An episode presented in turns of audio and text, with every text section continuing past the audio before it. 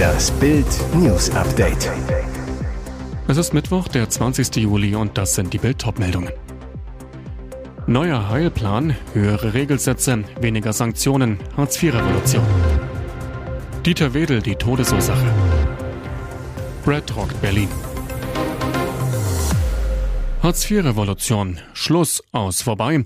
Bundesarbeitsminister Hubertus Heil hat am Mittwoch das Ende von Hartz IV angekündigt. Schon im Januar werde die Bundesregierung ein Bürgergeld einführen, mit dem das bisherige Arbeitslosengeld II abgelöst werde. Das Hartz-IV-System wird überwunden, sagte Heil am Mittwoch. Der Plan des Ministers höhere Regelsätze, weniger Sanktionen, weniger Bürokratie. Ab Januar sollen die Regelsätze der Leistungsbezieher angemessen angehoben werden, versprach Heil. Wie hoch genau die Steigerung ausfallen wird, steht allerdings noch nicht fest. Gleichzeitig sollen künftig die Vermögen von Stützebeziehern stärker geschützt werden. Ersparnisse von bis zu 60.000 Euro sollen beim künftigen Bürgergeld in den ersten beiden Jahren nicht mehr angetastet werden. Auf mindestens 500 Millionen Euro schätzt der Minister die jährlichen Mehrkosten zuzüglich der höheren Kosten für die angehobenen Regelsätze. Einen ersten Gesetzesentwurf hat das Ministerium erarbeitet. Spätestens im September soll es vom Kabinett verabschiedet werden. Feuerinferno in Fachwerkidö.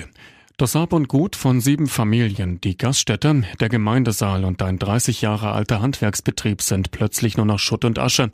Nach dem Feuerinferno von Botenheilingen steht das gesamte Dorf unter Schock. Besonders problematisch war die Löschwasserversorgung, die nach wenigen Minuten zusammenbrach. Kein Tropfen Wasser kam mehr aus den Hydranten heraus. Erst nach zwei Stunden stabilisierte sich die Lage. Dass sich das Feuer so verheerend ausbreitete, lag somit vor allem an der unzureichenden Wasserversorgung. Die Hitze der vergangenen Wochen verschlimmerte die Situation zusätzlich. Seen, Bäche und Teiche sind weniger gefüllt und spenden den Einsatzkräften im Brandfall weniger Wasser als sonst. Hauptkommissarin Frenze Töpfer zu Bild. Es deutet vieles darauf hin, dass ein technischer Defekt in der Tischlerei des Vierseitenhofs die Brandursache war. Wie Bild erfuhr, handelt es sich dabei um eine Warmwasserheizung mit Holzabfallbetrieb. Geschätzter Schaden mehrere Millionen Euro. Dieter Wedel die Todesursache.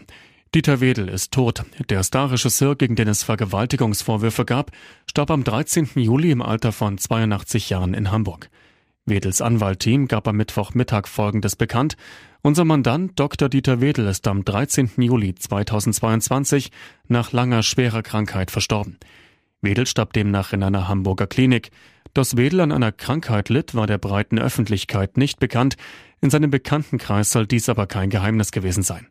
Laut Bildinformationen starb der Regisseur an Krebs, hatte Leukämie.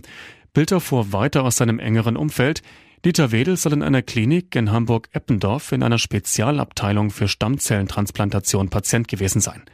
Er zählt zu den erfolgreichsten deutschen Filmemachern und schrieb mit seinen Mehrteilern TV-Geschichte. Besonders in den 1990er Jahren jagte ein Erfolg den nächsten. Der große Bellheim, der Schattenmann oder der König von St. Pauli. Cool, cooler Brad Pitt. Diesen Mann bringt wirklich nichts ins Schwitzen. Sexy ist Man Alive Brad Pitt trotz den hohen Temperaturen in Deutschland mit einem ungewöhnlichen Leinenlook. Am Dienstag erschien der Schauspieler auf dem roten Teppich in Berlin zu seiner Deutschlandfilmpremiere von Bullet Train in knielangem braunem Rock, Rockerboots, Sonnenbrille und Wollsocken.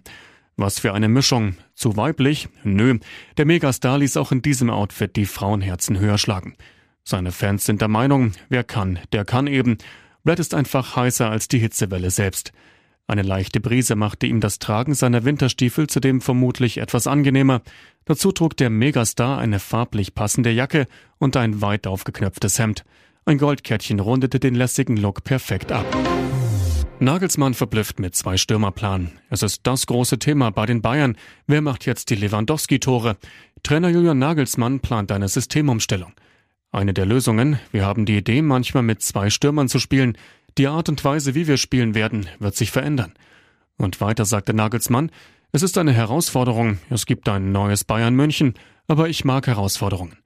An Abwehrneuzugang Mathis de Licht, den er nach der Ankunft in Washington mit herzlicher Umarmung begrüßte, hatte gleich eine überraschende Torforderung.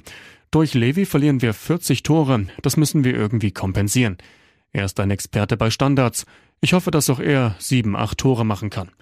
Schon heute Nacht könnte der Licht im Test gegen DC United erstmals auflaufen.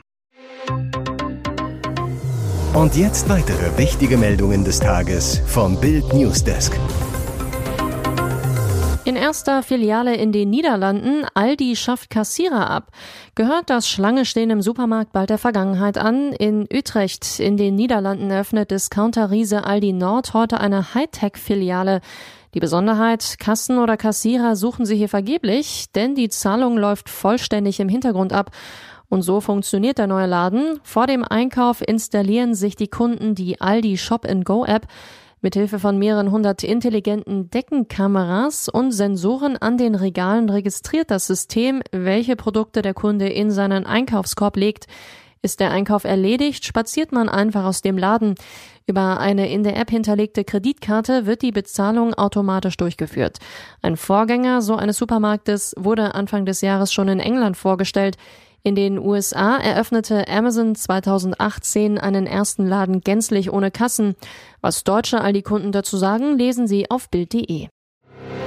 Kaiserwetter und Königspanorama, alles für den Kanzlerurlaub. Das Allgäu zeigte Olaf Scholz und Ehefrau Britta Ernst schon am ersten Urlaubstag die Schokoladenseite und der Kanzler selbst genießt von der Sonnenterrasse seines Ferienhauses die Aussicht auf die Berge, eine Wiese, einen türkisgrünen Kiesweiher und auf die Gattin, die im Garten auf der Sonnenliege entspannt. Der Kanzler wie Otto Normalurlauber Kurze Hose, Brille, T-Shirt mal an, mal aus, Zeitungen erst mittags lesen, Tapetenwechsel für den Hanseaten. Die Kanzlerferienhütte ist ein Bauernhaus aus dem 17. Jahrhundert. Es wurde drei Jahre lang ökologisch saniert und ist politisch korrekt. Auf dem Dach eine Solaranlage. Wobei richtig Urlaub hat ein Kanzler nie. Er ist immer im Dienst und schwer bewacht. Polizeicontainer neben dem Ferienhaus, Überwachungskameras ringsherum. Im Haus nebenan ein Notbüro, Krisenstabableger mit Fernschreiber, abhörsichere Kommunikation. Der engste ganze Stab ist mit dabei. Der Kanzler jederzeit erreichbar. Jeder Trip muss vorher durchgeplant und abgesichert werden. Etwas zweisam, aber keine Einsamkeit für das Kanzlerpaar. Ihr hört das Bild News Update mit weiteren Meldungen des Tages. Kritik nach Ukraine-Forderung. Kretschmers Vorschlag zeugt von gefährlicher Ahnungslosigkeit. Es ist ein Affront gegen die Bundesregierung und sogar gegen die eigene Partei. Sachsens CDU-Ministerpräsident Michael Kretschmer fordert, den Ukraine-Krieg möglichst zeitnah einzufrieren. Die Ukrainer müssten dann mit dem Kreml verhandeln, auch wenn es für die Ukraine bitter sein werde, in solche Gespräche zu gehen.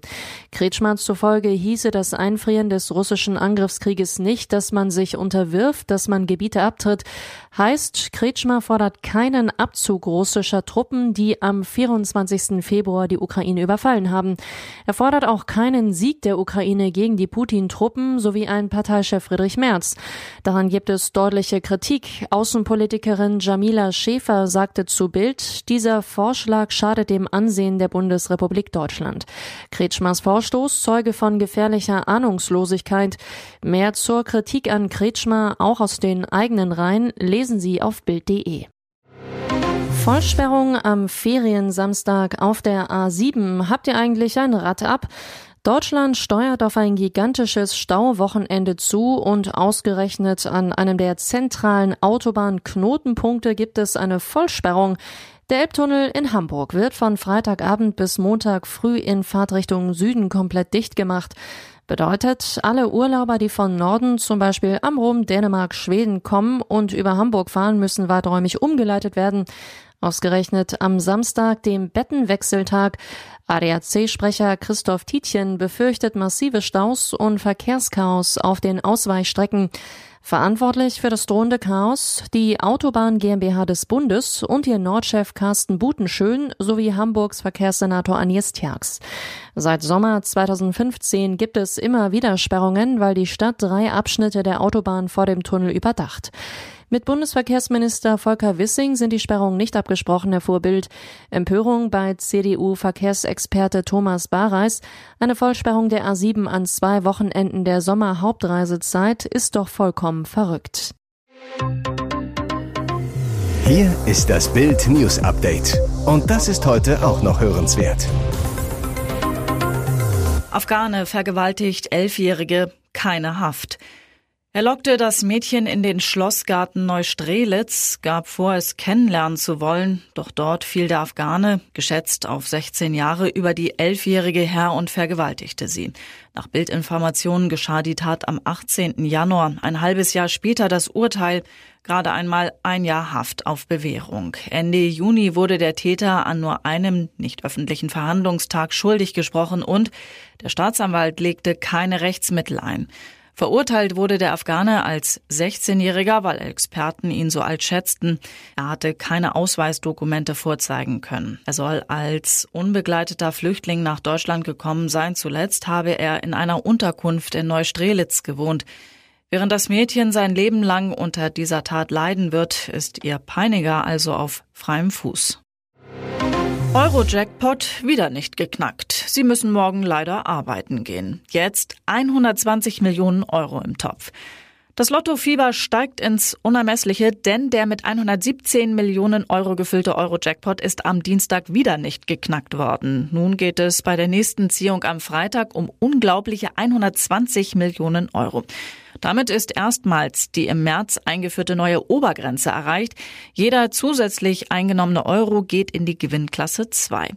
Keiner der europäischen Lottospieler hatte am Dienstagabend bei der Ziehung im finnischen Helsinki die gezogenen Zahlen getippt. Die höchsten Beträge in der Gewinnklasse 2 mit jeweils knapp 892.000 Euro holten vier Einzelgewinner oder Tippgemeinschaften aus Baden-Württemberg, Bayern, Hamburg und Hessen, so Westlotto-Sprecher Bodo Kemper. Weitere spannende Nachrichten, Interviews, Live-Schalten und Hintergründe hört ihr mit Bild TV Audio. Unser Fernsehsignal gibt es als Stream zum Hören über TuneIn und die TuneIn-App auf mehr als 200 Plattformen, Smart Speakern und vernetzten Geräten.